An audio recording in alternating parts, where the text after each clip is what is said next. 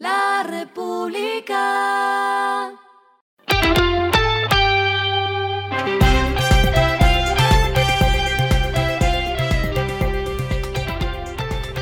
Esto es lo que debes saber al comenzar la semana.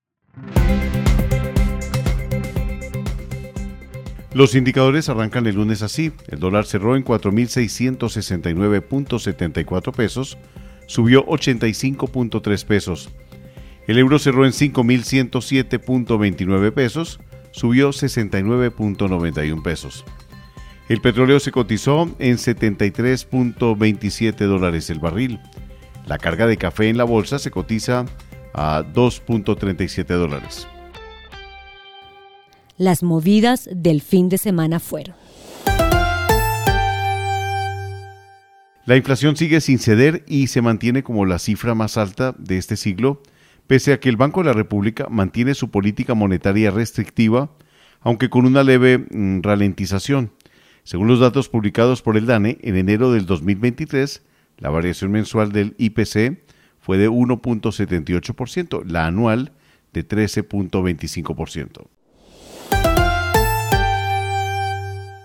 La Fuerza Aérea de Colombia confirmó que un supuesto globo sobrevoló su espacio aéreo el viernes. Sin embargo, no precisó si se trataba de un aparato de espionaje chino, luego de que el Pentágono asegurara que un objeto similar había sido detectado sobre cielos latinoamericanos.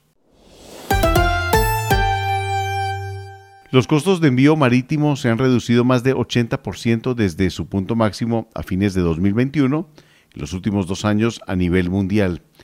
El costo de envío de las rutas del este de Asia hacia el este de América del Norte se redujo 55%, mientras que las del este de Asia hacia el Norteamérica Oeste tuvieron una reducción de 51% en los costos y la ruta de Norteamérica Oeste hacia el este de Asia se redujo 22%. Lo clave del fin de semana. Cerca de 780 billones es lo que el gobierno del presidente de la República, Gustavo Petro, planea invertir en los departamentos durante el cuatrienio 2022-2026 a través del Plan Plurianual de Inversiones, el PPI. Del total, Bogotá, Antioquia y Valle concentrarán 34% de los recursos. Lo que está pasando en el mundo. Finalmente, Estados Unidos confirmó el derribo del globo espía que llevaba varios días sobrevolando su territorio. El presidente del país norteamericano Joe Biden dijo el sábado que su país se ocuparía del presunto globo espía chino que fue rastreado sobrevolando el territorio estadounidense.